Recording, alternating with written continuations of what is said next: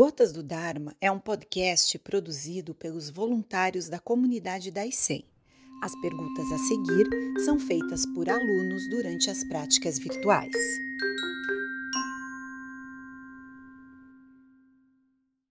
Sensei, a iluminação acontece de forma irreversível? Ela acontece gradualmente ou instantaneamente? A palavra iluminação não é uma palavra muito boa é, prefiro usar os termos que a gente está ensinando para distinguir as, essas questões, né?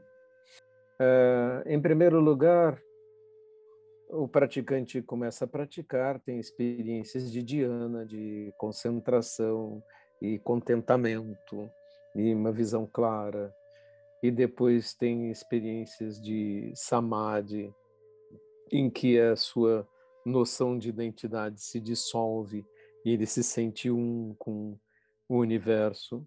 É, experiências meditativas que ocorrem com os praticantes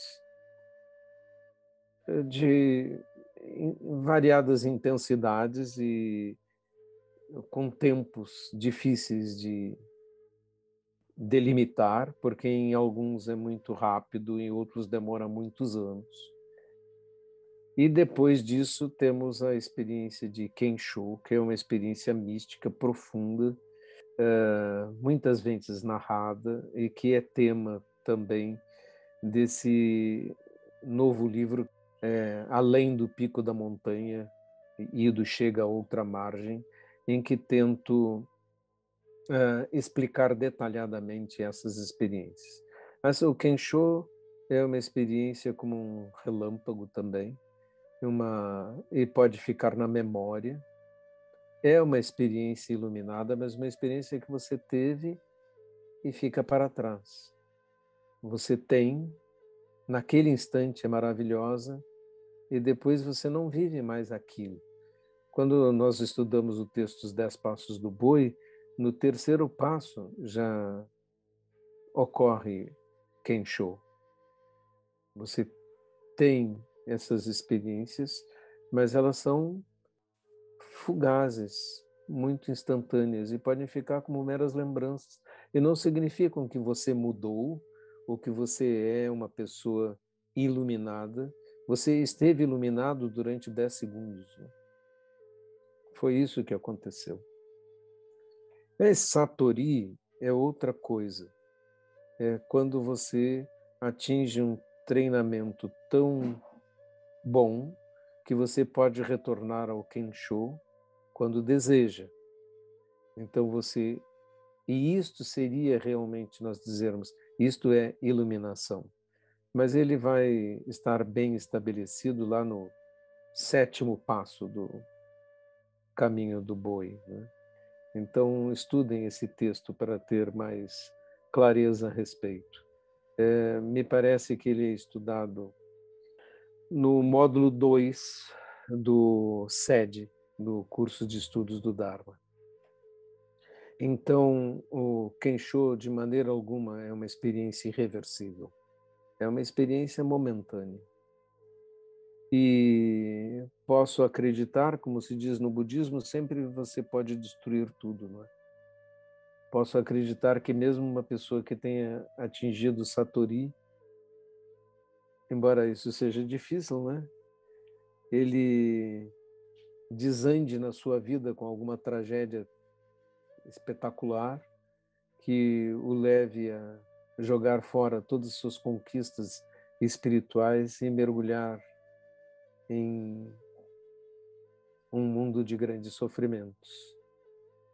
Então não existe nenhuma garantia de que alguma coisa que você conseguiu será sempre reversível. Você pode ser maravilhoso, mas se você começar a fumar crack todos os dias, eh, vai acabar numa deitado na rua sem casa, sem que ninguém queira chegar perto de você, tão perigoso você se, se transformou, capaz de roubar qualquer coisa para conseguir mais drogas. E aí você poderá morrer numa situação como essa, que é uma situação infernal, quase animalesca. Né? E recuperar sua mente de uma situação como essa pode ser muito difícil. Portanto, essa observação é sobre se as coisas são irreversíveis. Não. Nem o mal é irreversível, nem o bem é irreversível. Sensei, o senhor comentou em algumas palestras que devemos entender que a vida é um jogo e que devemos aprender a jogar. Poderia falar um pouco mais sobre como seria jogar esse jogo de uma maneira mais saudável, sem pressão e angústias? Essa imagem que eu usei é para falar que tanto o trabalho quanto as, as coisas que acontecem na vida têm o mesmo aspecto de um jogo, não é? Você faz determinadas coisas e tem determinados resultados.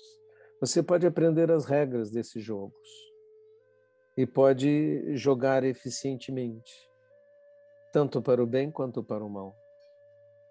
Mas devemos compreender, e é esse o motivo por que usei essa imagem, a vida é um jogo, que essas regras foram estabelecidas por outras pessoas, não é? E ou pela sociedade inteira. E você as assumiu. Eu me lembro de minha mãe dizer assim: Ah, Fulano venceu na vida. Hoje eu entendo o que ela queria dizer. Ele jogou as regras dessa, da vida de determinada forma e neste mundo obteve um sucesso. O que não significa ter sido uma coisa boa. Ele pode ter jogado as regras do mundo profissional e sido bem sucedido, mas foi só um jogo. Então, nós assumimos que essas regras são válidas. Como quando olhamos um jogo de futebol e há regras. E todos torcem e se encantam e lutam e são capazes até de brigar e até mesmo matar em brigas de torcidas, não é? em relação a uma coisa que não passa de um estabelecimento de regras em torno de um campo e de uma bola e de uma goleira, coisas assim. E se nós olharmos isso, é absurdo. Né? Então, os jogos em si, eles são absurdos. Quando lemos um texto de eh, Kodo Sawaki, ele está invertendo as coisas e dizendo que os jogos não são válidos, que o dia de hoje é o dia de hoje, que não existe o dia de ontem. Ele já passou, não existe o dia de amanhã. Ele está falando com um frescor sobre a vida presente.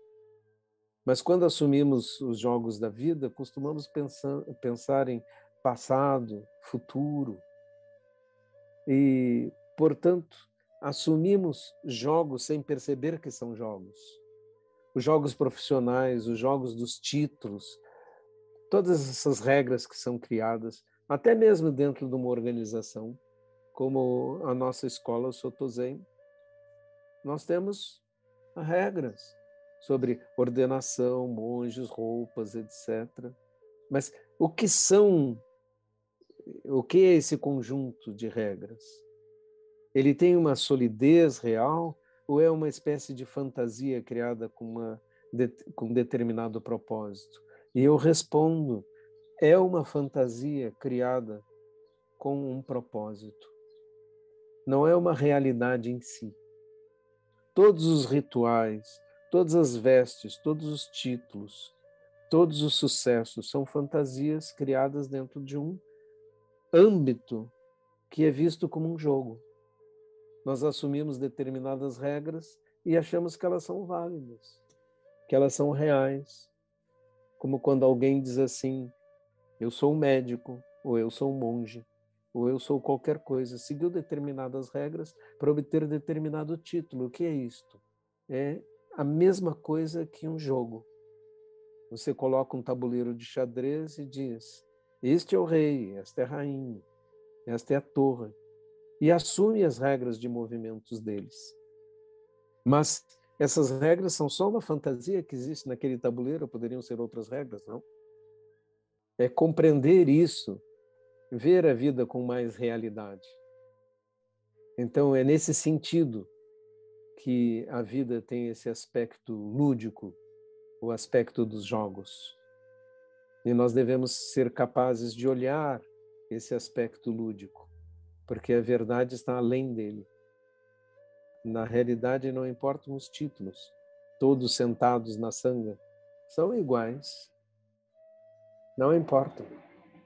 Nós usamos os títulos porque é conveniente. São meios hábeis, mas não são mais do que isso. Mestre, ouvir o Dharma é muito mais do que ouvir? Seria uma experiência mais completa em todos os sentidos para ampliar a compreensão? Sim, é, é isso. Ouvir a visão do próprio Dharma. Não? É você não pode entender o Dharma colocando em palavras, por mais que você explique e por mais que eu fale o Dharma. Não? Ele não é transmitido assim. As palavras têm um limite. Nós estamos falando acerca de, sobre uma coisa, mas essa coisa não está ali, realmente. Quando estamos falando sobre o Zen, o Zen não está ali. Porque o Zen é uma experiência mais profunda do que falar sobre ele. Eu posso falar quanto quiser sobre o sabor do mel, para uma pessoa que jamais colocou mel em sua língua. E isso não vai transmitir o sabor do mel. É necessário experimentar. Nós podemos usar as palavras Kensho, Saturi, Samadhi, como quiser, não é? Mas, quando alguém vem e conta numa experiência para mim, e ele realmente experimentou, nós dois sabemos do que se está falando. Eu e ele sabemos do que está sendo falado. Mas quando eu explico a experiência para alguém, ela é incompreensível para quem não a experimentou. É simples assim. Sensei, devemos viver cada dia como se fosse o primeiro e o último?